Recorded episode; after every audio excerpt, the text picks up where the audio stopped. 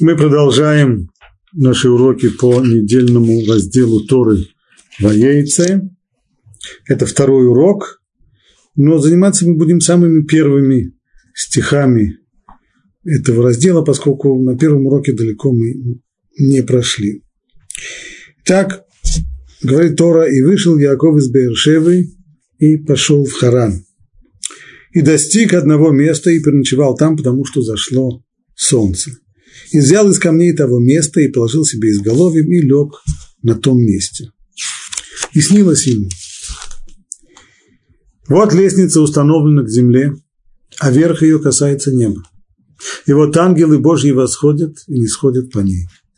И вот Господь стоит при нем и говорит, я Господь Бог Авраама, твоего отца, и Бог Ицхака, землю, на которой ты лежишь, отдам я тебе и твоему потомству. И будет твое потомство, как песок земной, и распространишься на запад, на восток, на север и на юг, и благословятся в тебе и в твоем потомстве все племена земные. И вот я с тобой сохраню тебя везде, куда ты не пойдешь, и возвращу тебя в эту землю, ибо не оставлю тебя, поколе, доколе не сделаю тебе того, что я сказал тебе. Вот это первый отрывок. И центральное место в нем занимает видение Якова, та самая лестница. Что она означает? Понятно, что это символическое видение, пророческое видение, которое должно научить Якова какому-то, чему-то, наверное, очень важному, но э, значение довольно непростое. Если мы, что ангелы Божьи поднимаются, опускаются, ну и что, ну ангел, лестница. Вот как понятно, что простой смысл этого, этого видения в том, что есть связь между небом и землей, лестница установлена, есть кто-то, кто ее установил, есть тот, кто управляет, управляет тем, что происходит на земле. Почему управляет он? Это управление идет сверху вниз, так идет лестница. Но с другой стороны, вроде как все совсем наоборот, а именно ангелы Божьи поднимаются, а потом только спускаются. И вот это единственная, пожалуй, деталь, через которую комментаторы всех времен пытались найти, в чем же смысл, в чем же здесь символ вот этой лестницы, что она нам показывает, чему она должна нас научить. На прошлом уроке мы познакомились с тем, как объясняет Раши. Раши говорит, что здесь происходит нечто подобное смены караула, а именно ангелы-покровители, которые сопровождали Якова. До сих пор, они сейчас восходят на небо, они с ним расстаются, ибо он собирается уйти за границей, он, за границу Иерусалима, он уходит из Святой Земли, и поэтому ангелы эти уходят, а на смену им приходят ангелы заграничные, те, которые будут сопровождать его за пределами Святой Земли. Это Раши. Видели мы объяснение Рамбана, в котором он утверждает, что здесь дается описание, по крайней мере, понимание того, как действует Ашгаха, то есть надзор и управление миром, как Всевышний осуществляет его, и Ашгаха клалит, и Ашгаха платит, то есть и общий видовой надзор, и надзор частный индивидуальный. Видели мы и объяснение Мидраша, Мидраш, Мидраш, э, Мидраш в Танхуме. Он как раз представляет, что перед нами аллегория всего развития истории, ангелы, которые поднимаются и потом опускаются, это мировые сверхдержавы, которые сначала восходят по лестнице истории, когда каждая такая ступенька – это год на оси времени, и в конечном итоге рано или поздно они все слетают с этой лестницы – так ходят, так приходят и уходят державы, культуры, а Яков, пратец еврейского народа, наблюдает все это. Вот теперь мы посмотрим еще один комментарий, еще одно объяснение этого видения. И объяснение совсем нетривиальное. Оно основано тоже на Мидраше.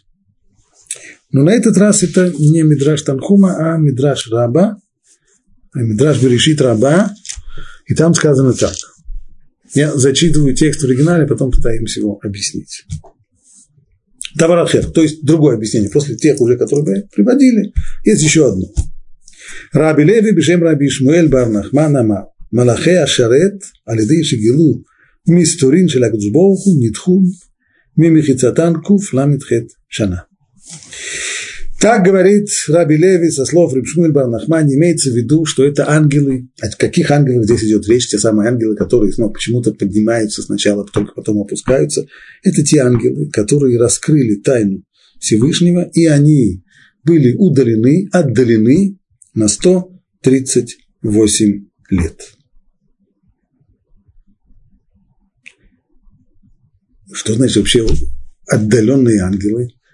Что значит их, э, откуда их, э, каким образом их отдалили и что означает 138 лет?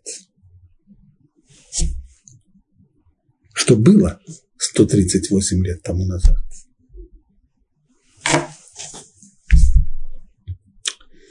Продолжает дальше Мидраш. Амара Бихама Барханина Алидейши Нидгау Вамру Кимашхитим Анахну это Макомазе.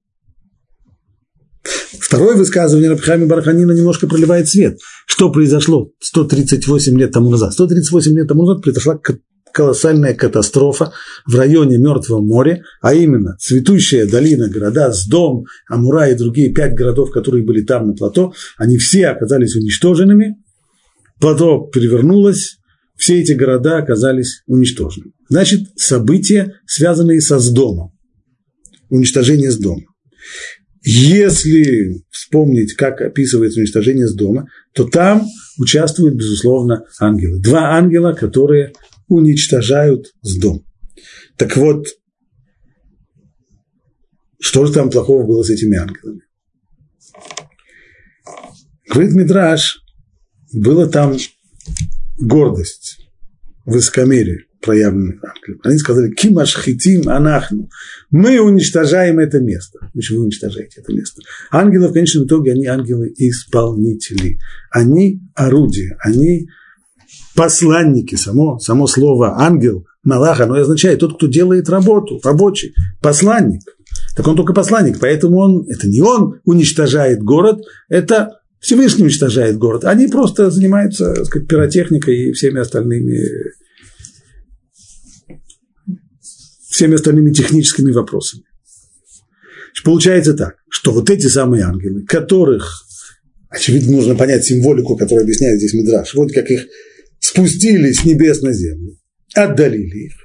138 лет они таким образом оказались отдаленными, и вот теперь им позволено вернуться снова на небо, поэтому начинается все с того, что ангелы Божьи поднимаются по этой лестнице. Что это за ангел? Те самые ангелы Божьи, которые были прежде отдалены после того, как они вели себя в доме, а теперь им позволено вернуться назад. Масса вопросов вызывает этот мидраж, вместо того, чтобы объяснить что-то, он, пожалуй, на первый взгляд только больше осложняет нам. Что значит вообще ангелы, которые, ангелы, которые э, возгордились, и поэтому они были наказаны? Ведь ангел же не человек, у него нет свободы выбора. Ангел, он весь орудие, он исключительно, у него нет личности, у него, у него, не, у него нет свободы, он он исполнитель, он исполнитель, причем абсолютно точный исполнитель. Он не просто как человек, который даже, может быть, самоотверженно исполняет какую-то функцию на него возложенную. Ангел и функция, они нераздельны. Он и есть функция, он и есть возложенная на него задача. Это как понять эти слова, что они, конечно, слова, которые сказаны в, то, в Торе, черным по белому сказаны, из песни слова не, не, не выпустишь. Так сказано, мы шхатим анахну, мы уничтожаем. И действительно, это звучит в, в устах ангелов довольно странное это выражение нет никакого, нет никакого сомнения. Но вместе с тем, как понять объяснение, как, как, как понять это явление, как к нему отнестись, и что означает вообще их это удаление. И, наконец, и почему вдруг, вроде что они отбыли свой срок 138 лет, поэтому теперь им разрешено э, вернуться. Или же, или же, скорее всего, имеется в виду другое, что произошло какое-то исправление. Ведь э, здесь нет, нет сроков, которые нужно э, отсидеть в тюрьме. Если позволено вернуться назад, то, очевидно, произошло какое-то исправление. Да, то, что у нас называется тикун. Тогда в чем же было это исправление? Каким образом они сумели исправить то, что было? Непонятно.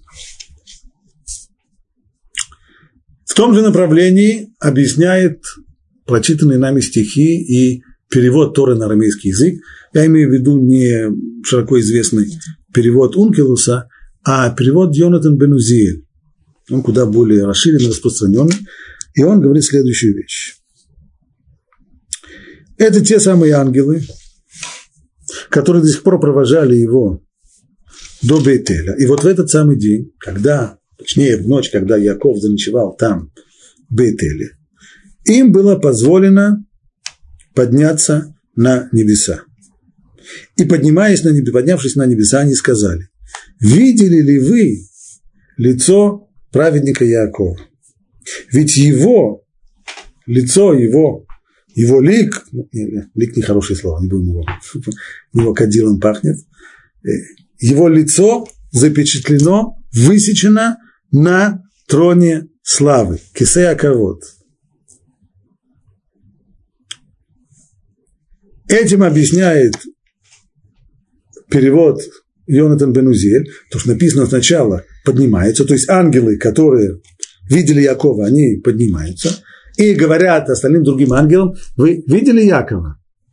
Ведь это на самом деле тот же самый, тот же самый человек, тот же самый человек, лицо которого запечатлено на троне славы. И тогда другие ангелы спускаются для того, чтобы посмотреть, сравнить. А как это понять? И что означает вообще, что лицо Якова, оно запечатлено на троне славы? Ну, прежде всего разберемся, что такое киса Якова, трон славы.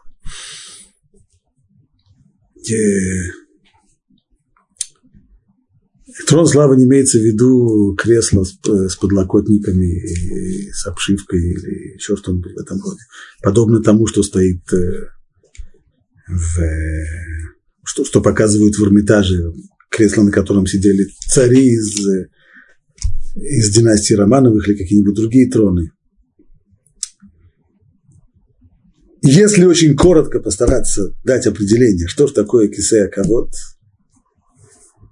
Строго говоря, это изображение целей, ради которой создан весь мир.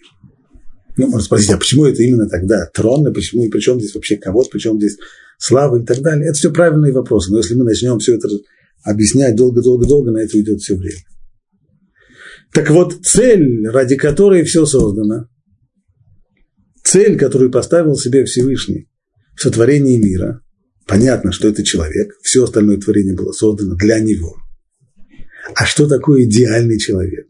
Как выглядит идеальный человек? Идеального человека – это Яков. Это третий из наших працев. То есть, на небесах существует идеаль, идеал, существует идеальное представление о том, как должен выглядеть идеальный человек. А вот оказывается, что сейчас отправляется спать человек, который в жизни своей сумел реализовать вот этот самый идеал. Вот он и есть. Ради него, ради него был создан весь мир, ради него все, все идет к нему. Ну, безусловно, есть на что посмотреть. Конечно же. Но как это сочетается с тем, что мы сказали раньше?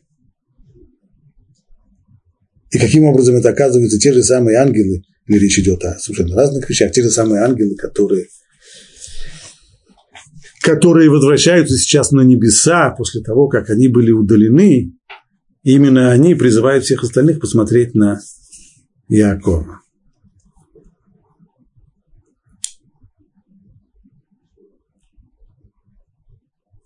Объяснение, которое я хочу дать, содержится в очень интересной книге, называется она Оргидальяу, автор которой Авгидалия Шрайбер –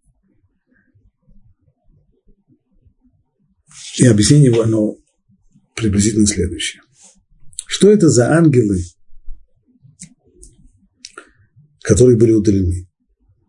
Это те самые ангелы, которые высказывали серьезные опасения, когда возникло вообще, возник план создания человека. Так говорят наши мудрецы, есть мидраш об этом, что когда Всевышний собрался создать человека, то все ангелы разделились на две группы. Так, были левые, были правые. Были те, которые говорили, что на самом деле в самом начале книги Берешит, там э, сказано, что Всевышний задает человека, на асе Адам бецальмейну кедмутейну, сделаем человека по образу нашему и по подобию нашему. Раши там спрашивает, на самом деле Раши только цитирует этот вопрос, который уже задают мудрецы, почему вдруг здесь Всевышний говорит во множественном числе, что значит нация Адам Бацальмену, почему сделаем человека, что их там, несколько, не дай Бог. Все, все, все основано, все строится, все стоит только прежде всего на их удашим, на том, что Бог он один, един, неделим. Что значит тогда, почему множественное число? Сделаем. Раши там отвечает, что Тора учит нас здесь тому, что человек всегда должен советоваться даже с теми людьми, которые ниже его, даже если он думает, что никто ему ничего серьезного посоветовать не может, все равно следует советоваться, в особенности с тем, с теми людьми, на жизнь которых ваше решение окажет влияние. Точно так же и здесь Всевышний советовался с ангелами. Ну, что уже могут ангелы ему подсказать, чего Всевышний не знает? Конечно, не могут. Но вместе с тем он с ними посоветовался, так и мы, люди, тоже должны советоваться даже в тех случаях, по крайней мере, сообщать о том, что мы собираемся делать людям, которые зависят от наших решений. Ну, так говорит там Раш. Значит, имел место совет. Ну, а что же советовали ангелы? Так вот, другой Мидраж говорит, что на самом деле не было единого мнения среди ангелов. Ангелы разделились на две партии. Одни говорили, следует создать человека, другие говорили, ни в, коем, ни в коем случае не следует создавать человека. Одни говорили, нужно создать человека, стоит создать человека, ибо он будет творить добро. Другие говорили, не нужно создавать человека, ибо человек будет весь одна сплошная драка, одна сплошная ссора. Одни говорили, нужно создать человека, ибо он будет способен говорить правду. Другие, говорили, другие ангелы говорили, ни в коем случае не нужно создавать человека, он весь, весь одна ложь. И вот так вот все возможные человеческие достоинства и недостатки, группа ангелов одна говорили, стоит создать человека, ибо он сумеет воплотить в себе такие-то, такие-то достоинства. А другая группа говорила ничего подобного. Он как раз наоборот, он будет, он в состоянии, он будет, он, он, он, он будет проявлять недостатки. Продолжает дальше Мидраш. Пока эти ангелы спорили между собой, Всевышний создал человека. Что же опять непонятно? Пока советники между собой спорят, Всевышний втихаря тихо-тихо-тихо сделал пока человека, он сказал, опа, вы здесь спорили, а вот он человек готов. Это что означает? А означает это вот что. Человек был создан обладателем свободы выбора, и суть человека именно то, что говорили ангелы. Он способен творить добро?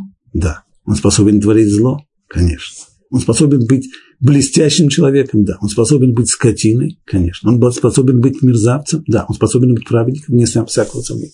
Он способен говорить правду, даже когда это ему очень-очень невыгодно? Да. Он способен залгаться весь... Конечно, способен. И все это человек.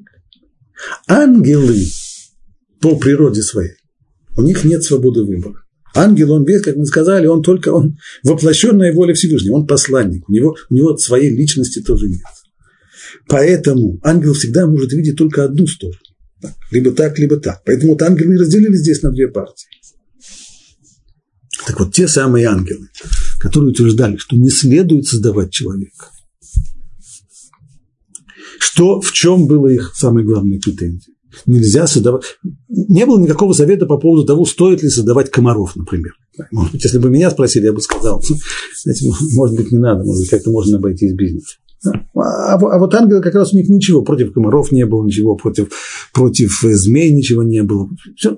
По поводу человека был здесь спор серьезный. Почему? Да потому что ангелы утверждали, что если человек, что такое человек? Обладатель свободы выбора. Если ему будет дана свобода выбора, то есть он сможет быть либо он сможет сам определять свой путь в жизни, это значит, что он в состоянии будет ослушаться Бога. Это значит, что он в состоянии будет грешить. Это значит, что он в состоянии будет делать самые мерзкие дела. Нельзя ни в коем случае. И ведь человек это не просто он будет делать мерзкие дела. Ведь в конечном итоге человек же это цель всего творения. И все ради него. Да и ангелы существуют тоже ради него, ради человека. Они только служители, а цель творения он. Стал быть, в тот момент, когда человек будет делать гадость, то весь мир, который создан ради него, он весь его будет погружать в грязь. Весь мир вместе со всеми ангелами, со всем, что есть. Так как же можно создавать такое?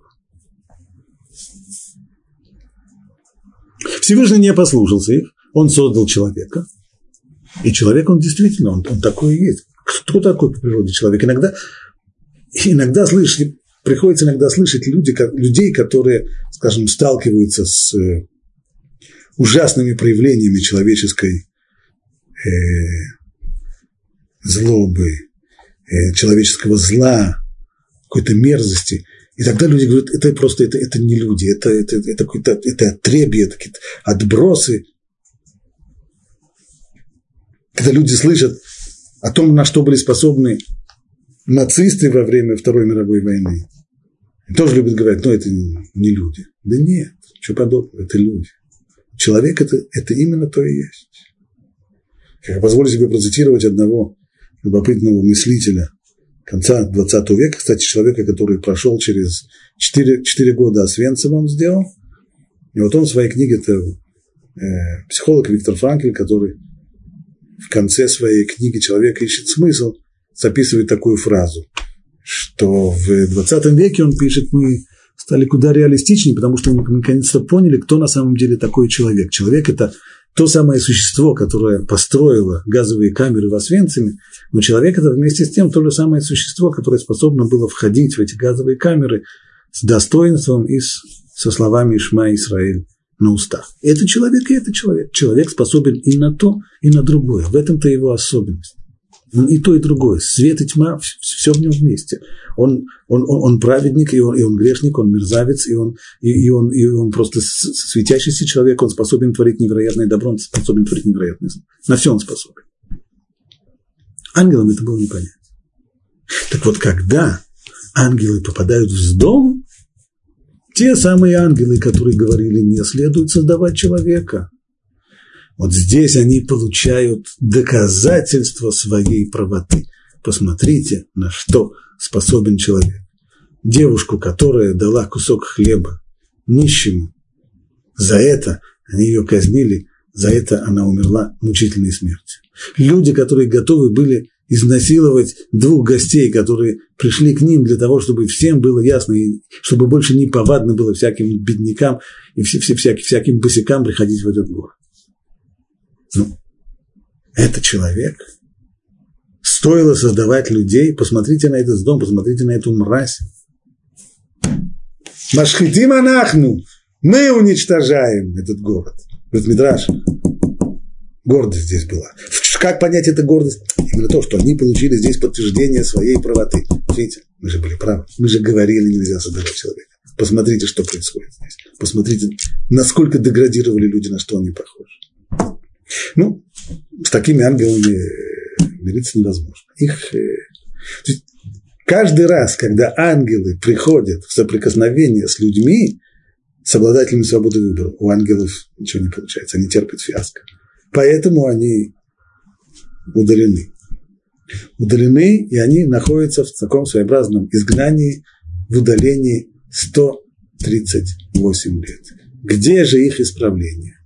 Сейчас их исправление а именно прийти и посмотреть на Якова. Посмотрите, это тоже человек. Те, которые были в доме, они человеки, но и это человек. Вот что означает свобода выбора. Можно быть жителем с дома, а можно быть Яковом. И это тот же самый человек. Теперь, увидев Якова, и это действительно идеал, то, что подчеркивает здесь перевод Юнатана, что вид Якова, лицо Якова – это то, что представлено, то, что запечатлено на кисея кого на троне славы. То есть это цель, ради которой создан весь мир. Вот он идеал, который соответствует. Этот идеал сейчас сравнивают с конкретным человеком. Вот, можно же, можно достигнуть этого. Теперь, вот в этом-то исправление ангелов. Теперь они могут вернуться снова на небеса. И вернувшись на небеса, говорят остальным, посмотрите, посмотрите на тот тот на того человека, который внизу, тот идеал, который наверху, сравните, и вы увидите, что это на самом деле то же самое, идеальный человек.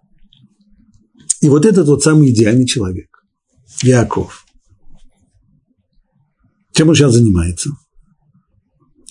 Спит. Как-то от человека, от идеального человека, который который представляет собой вот действительно цель, ради которой создан мир, а он сейчас спит. Правда.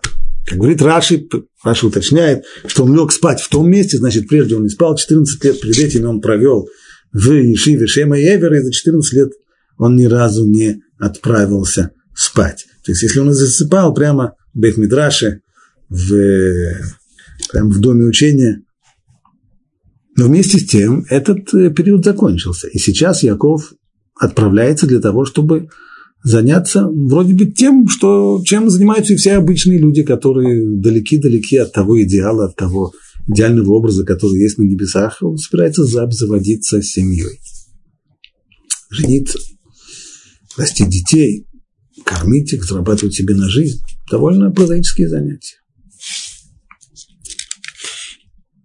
Что говорит Иаков, когда он просыпается и видит вот это вот,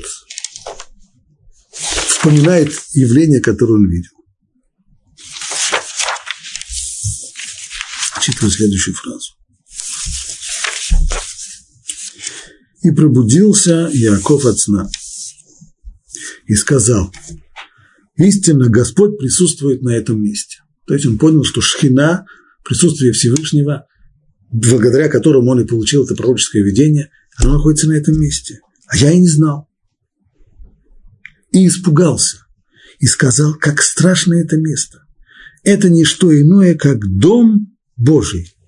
И это врата небесные. Вот это вот дом Божий, провозглашенный, провозглашенное Яковом понятие «дом Божий». А что такого здесь э, особенного? В чем здесь идея? Слова «дом» и «божий», они в сознании многих людей не совсем они сопоставляются. Дом имеется в виду дом, там, где, там, где люди живут, там, где квартира. А Божий – это что-то совсем другое, это нечто куда более высокое. Вот Яков, он и провозгласил, что Бога человеку следует искать именно в доме, у себя в доме не за пределами своего дома. Что такое дом Божий? Дом Божий – это то место, где развивается человеческая личность, где человек строит себя. Дом Божий означает, это то, означает то место, куда человек приносит все, что он приобретает.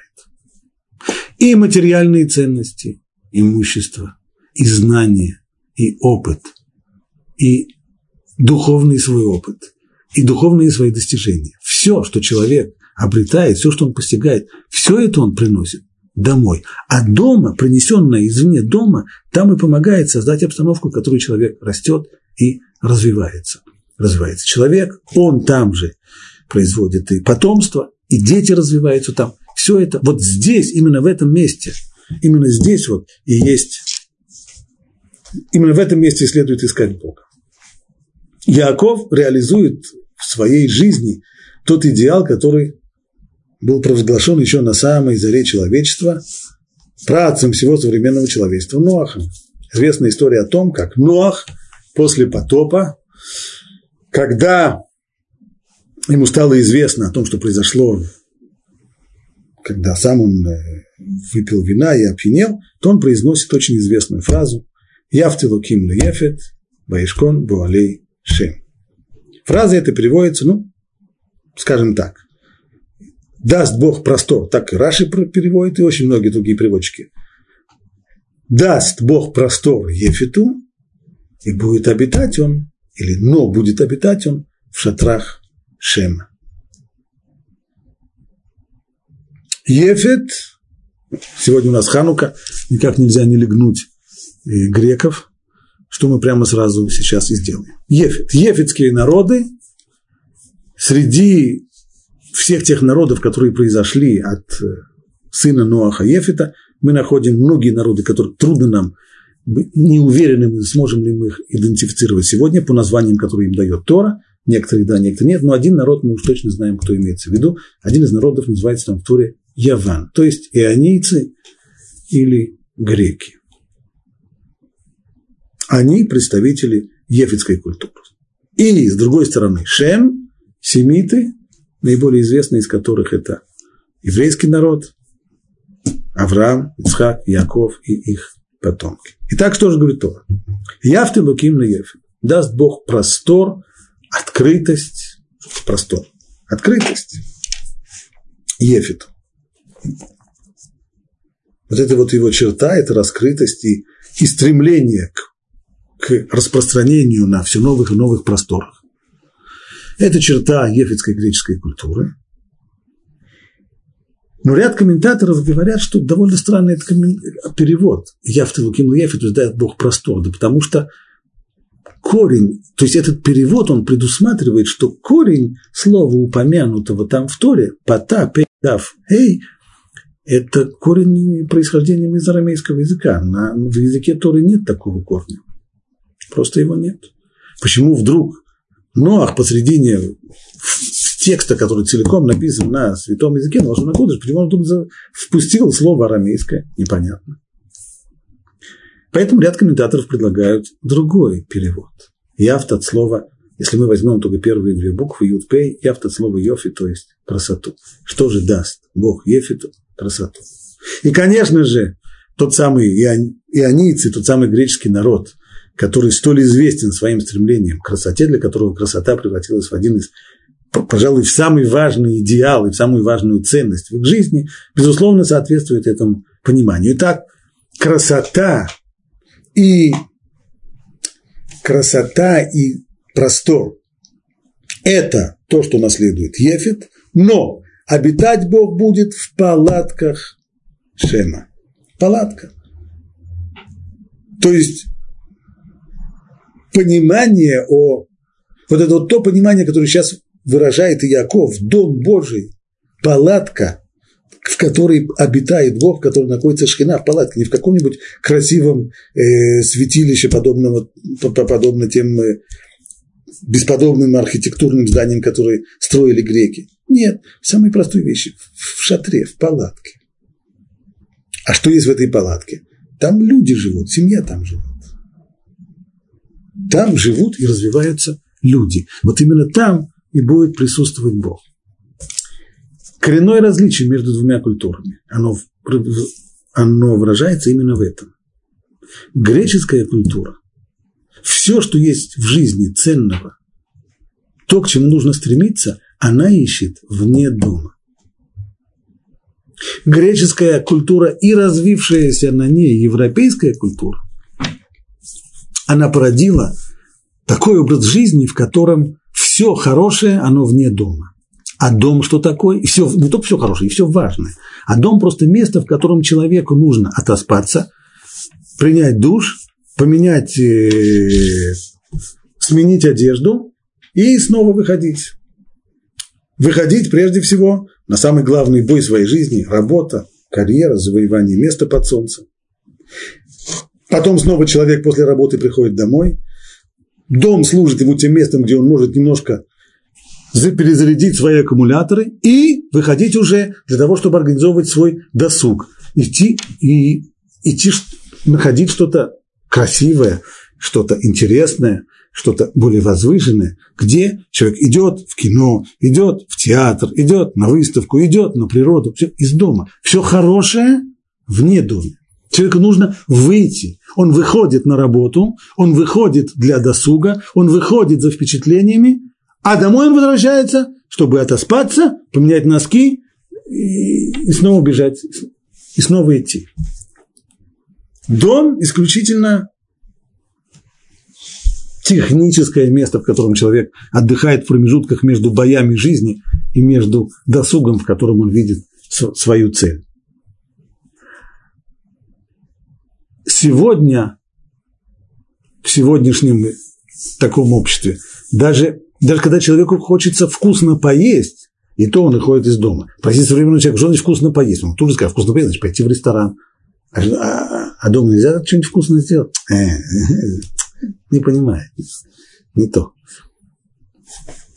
Все, что манит, все хорошее, все возвышенное, все вне дома. Более того, интересная вещь. Ведь на самом деле европейское общество, оно построено на двух основах. Это греческая культура и христианство, то есть это взятый из иудаизма, может быть, суррогат, но все-таки, но все-таки духовность. Слияние, слияние этих двух элементов, языческая греческая культура и духовность, взятая из иудаизма, она пришедшая через христианство, она и представляет собой современную европейскую культуру. То есть современный европеец, он Попробовал немножко, хотя бы немножко он попробовал, что такое духовность. Знает он это? Знает. Ну и где же он ищет духовность? Он ходит раз в неделю в церковь. То есть он ходит в дом Бога. Это верно. Но вот Бога в свой дом он не пускает. Потому что его дом – это не то место, где имеет дело с Богом. Э, дом – это место, где, где европеец отдыхает. А главное – все, то есть не только его работа, не только его досуг, но и духовность он тоже ищет вне дома. Духовность, она не дома. Дома носки меняют. Яков говорит нам совершенно другое. Все должно быть совершенно, совершенно иначе. А именно, центр – это дом, наоборот. Все, что человек приобретает, он заносит в дом. И все ценное должно быть в доме. Духовность в доме. В ходе строения семьи, в отношениях между людьми. И все ценности они именно внутри дома, внутри семьи. Вот с этим самым багажом, с этим пониманием Яков и отправляется в совсем непростое путешествие. До сих пор это был человек Йошев Оалим, он был человеком, сидящим в шатрах, то есть он занимался, он практической жизнью не занимался. Все, чем он занимался, были только духовные ценности. А теперь ему нужно построить дом. И так, чтобы это был дом Божий. Чтобы это чтобы его дом, не дом Божий, как, как, как, как храм, а чтобы его дом, дом, в котором будет его семья, чтобы он был домом Божьим. Это объяснит нам еще одну любопытную вещь. Написано здесь Ваевгаба Маком. То есть и добрался он до одного места, трудно перевести это слово воевга, что буквально означает наткнулся он на одно место. То есть подобный человек, который идет, идет, он знает, по какому направлению он идет, и вдруг неожиданно это для него сюрприз, он натыкается на что-то, чего он не ждал. Здесь это понятно. Яков никак не ждал, что на том месте, где он заночевал, он вдруг столкнется с там с подобными видениями, с пророческим видением, с ангелами и так далее. Для него это сюрприз. Он наткнулся на это место. Конце главы, когда Яков возвращается в Святую Землю, уже как глава семейства, через 22 года, когда у него есть уже и жены, и дети, написано там так –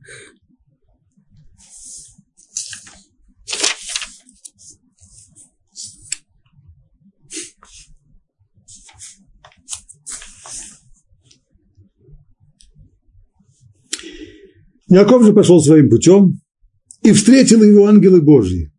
Снова там, Ваевгиу Бомалахе Луким, то есть, если буквально переводить, и наткнулись на него ангелы Божьи. Если в начале главы Яков наткнулся на это место и на видение лестницы с ангелами, для него это был сюрприз, он никак не ожидал увидеть здесь ангелов. То здесь уже сюрприз для ангелов. Они не ожидали. Для них это сюрприз. А в чем сюрприз? Они что, раньше не видели Якова? Они что, раньше не видели, что это действительно тот самый человек, который воплощает идеал? Да, совершенно верно. Но раньше они его видели, когда он шел из Ешивы, где он 14 лет непрестанно учил Тору, занимался исключительно духовными ценностями. Это да, ну, тогда это понятно. Но сейчас он возвращается после 20 лет, проведенных в доме Лавана. В доме мошенника, бесчестного человека. В окружении которого. В доме, и и после 20 лет, чем он занимался на протяжении всех этих 20 лет? Он пас овец, женился, рожал детей, воспитывал их, создавал семью. Ну, по идее, мы должны были увидеть человека, который растерял большую или, может быть, по крайней мере, значительную часть всех своих духовных приобретений, всех своих духовных ценностей. Если бы Яков перенял тот самый ефицкий, греческий подход к жизни, то, безусловно, так бы с ним произошло. Да потому что от всей внешней, от, от всей той духовности, которая до сих пор его окружала, в доме Лавана он ничего не мог найти. И тогда бы, безусловно, он бы погряз. Чего бы от него не осталось. Это уже был бы не тот Яков. Для ангелов было сюрпризом увидеть, что на самом деле Яков ничем не изменился. Как он шел в дом Лавана, таким он вернулся. Хотя сейчас перед нами пастух, который пасет овец, устраивает жизнь своей семье, зарабатывает им на жизнь, рожает детей, но он остался тем же самым, тем же самым духовным человеком, тем же самым идеальным человеком, идеалом, к которому должен прийти человек. Ибо все для него, все самое ценное, и духовность, и все, что он ищет в жизни, все это реализуется и строится в самом доме, внутри дома. Для него создание семьи и было служением Бога ничем не меньше, не меньше того, чем он занимался до сих пор. Наоборот, все то, чем он занимался до сих пор, то, каким образом он набирал свою духовную энергию, теперь он ее реализовал на построении вот такого идеального дома. И поэтому сказано дальше, и сказал Яков, когда увидел их, это стан Божий, и нарек имя тому места Маханаим. Что такое Маханаим? Слово Маханай означает лагерь. Маханаим, двойственное число, значит два лагеря. Как понять это два лагеря? Говорит Раши, один лагерь – это ангелы, а второй лагерь – это люди, то есть его семья, его дети. Один напротив другого. Вот она, та самая идеальная семья, которая построена, которая и отражает тот идеал, который они... Так вот, один лагерь против другого, лагерь ангелов и лагерь людей.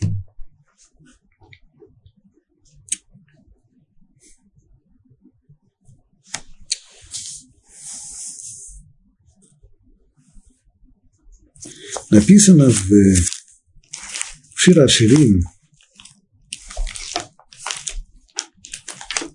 там посук,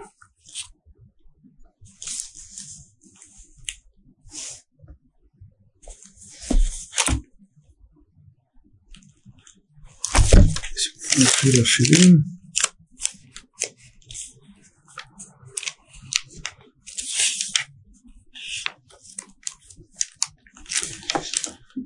Шуви, шуви, шуламит, шуви венехзебах. Скажем, это приблизительное его значение.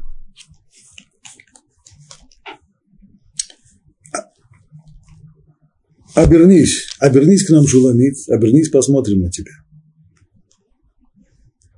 Шуламит отвечает им, тем, кто призывает ее.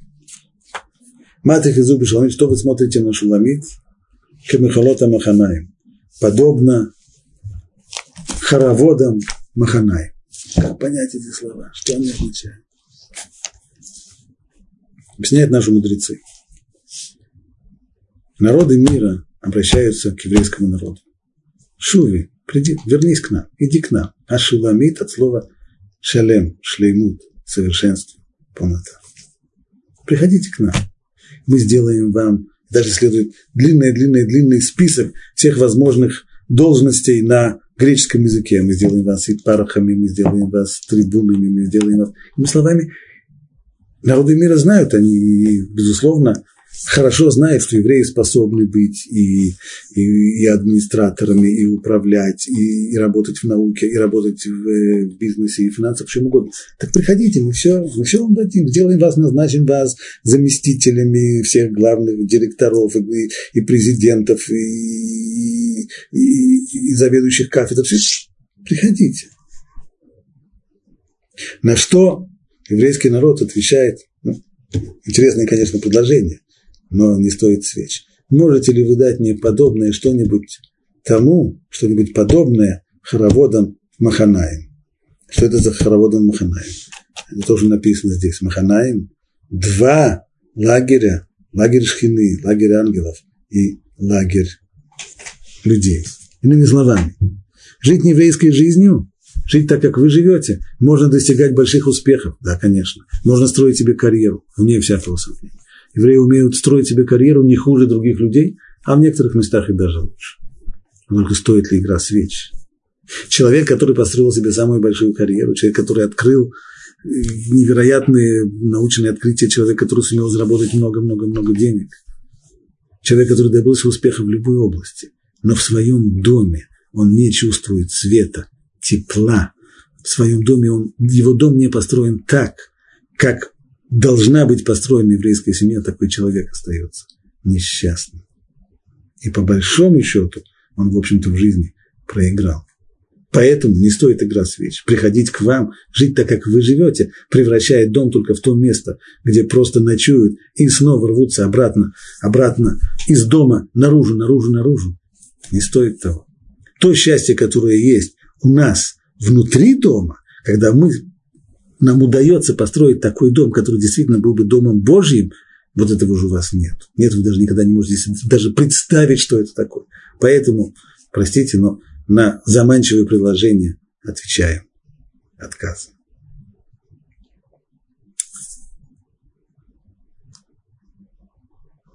Посмотрим по тексту дальше еще раз окончание всего этого видения. И пробудился Яков от сна и сказал, истинно Господь присутствует на этом месте, а я и не знал.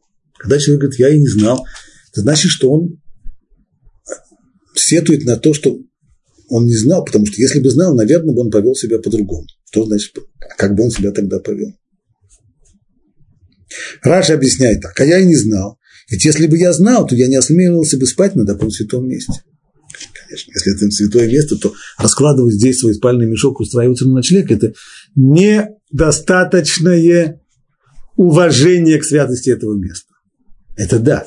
Но ведь если бы он не спал бы здесь, то этого видения со всеми вот этого потрясающего видения ангелов он бы не увидел. И все те намеки, о которых говорят здесь комментаторы, до него бы не дошли. Более того, да и без всяких намеков, просто там прямым текстом данные ему обещания. Ведь Всевышний в этом видении говорит ему, землю, на которой ты лежишь, я дам тебе и твоему потомству. И будет твое потомство, как песок земной, и распространишься ты на запад, и на восток, и на север, и на юг, и благословятся в тебе и в твоем потомстве все племена земли. Так все это, все это, если бы не этот сон, все это можно было бы упустить. Так, может быть, стоило бы все-таки? Нет, не стоило никакие ценности, не только материальные, но и духовные ценности, если они приобретены за счет нарушения, за счет неправильного поведения, за счет поведения, которого не должно быть, они того не стоят. Поэтому Яков и сетует. Если бы я только знал, что это такое святое место, никто бы не отправлялся бы идти спать. И дальше он говорит, это не что иное, как дом Божий, и это врата небесные. Ну, а это как понимаем? Что значит врата небесные? Раша говорит так. Это не что иное, как дом Божий, сказал Раби Лазар, он приводит здесь сначала Мидраш, потом он здесь приводит высказывания мудрецов в Талмуде и пытается разобраться между ними, поскольку то, что сказано в Мидраше, и то, что сказано в Талмуде, не совсем хорошо сочетается друг с другом. Итак, сначала Раши цитирует Мидраш. Сказал Раби Лазар от имени Раби Йози бен Зимра, эта лестница стоит в Бершеве, то есть то, что она ногами установлена на земле, ноги у нее стоят в Бершеве. В Бершеве оттуда Яков ушел, когда отправился в свое путешествие. А вот середина ее подъема находится как раз напротив храма. То место, на котором, место, где находится Шхина, место, на котором будет построен храм на горе Мурья в Иерусалиме, именно там находится середина подъема. Ибо Бершева расположен на юге Иуды, немножко географии дает Раши, а Иерусалим, он на севере, колено Иуда, то есть между ними есть серьезное расстояние, на границе между Иудой и Беньямином. А вот Бейтель, то есть Дом Божий, Бейт, Эль, это буквальный перевод, Дом Божий, слов Бейтель, а он находится на севере удела Бениамина, то есть между Иерусалимом и Бейтелем проходит вся территория колена Бениамин. На границе между Бениамином и коленом Юсеф. Таким образом, у лестницы нижний конец, который находится в Бершеве, а верхний в Бейтеле, середина подъема находится против Иерусалима. То есть, если лестница стоит таким образом, наклонно, если мы сделаем проекцию от ее конца, то попадем в Бейтель, а середина приходится как раз на Иерусалим, на гору Мурия. Поэтому он и говорит здесь, это не иначе как Дом Божий, то есть там, где он, там, где он видит эту лестницу, и это врата небес. Что такое тогда врата небес, как говорит Раши ниже, то это место для молитвы, то есть место, где молитвы возносятся к небу. Это означает врата небес. Что это врата небес? Гора Мурия, место Иерусалимского храма. Значит, до сих пор Раши объяснил высказывание мудрецов в Мидраше. Теперь Раши обращается к Талмуду. Ну, а как же быть с высказыванием мудрецов Талмуда, что Бог сказал, как же так, этот праведник достиг места шхины, места моего пребывания, так неужели же он уйдет, не остановившись на ночь? Поэтому высказывание получается, что Яков находился, находился в это время, когда он отправился спать, он находился на том месте, где будет построен храм, да? там он находится, и стала быть лестница, это, по идее, должна стоять там. И еще они сказали, Яков назвал Иерусалим Бейт-Эль, то есть Домом Божьим, говорят мудрецы в Талмуде, Яков назвал Бейт-Эль. Но это опять же не получается, ведь он же не был в Бейтеле. Более того, место, в котором дальше написано «И встал Яков рано утром, и взял камень, который он положил себе в изголовье, и поставил его памятником, и возлил на него масло, и нарек имя этому месту Бейтель, Дом Божий». А первоначальное имя этого города, Луз, вот тут мы совсем запутались. Мудрецы говорят, что это было в Иерусалиме, оказывается, он был в городе назывался Луз, и этому городу Луз он дал название Бейтель. А мудрецы говорят, что вот это вот название Бейтель он дал Иерусалиму. Исходя из чего они делают этот вывод. Предлагает Раши, свое решение.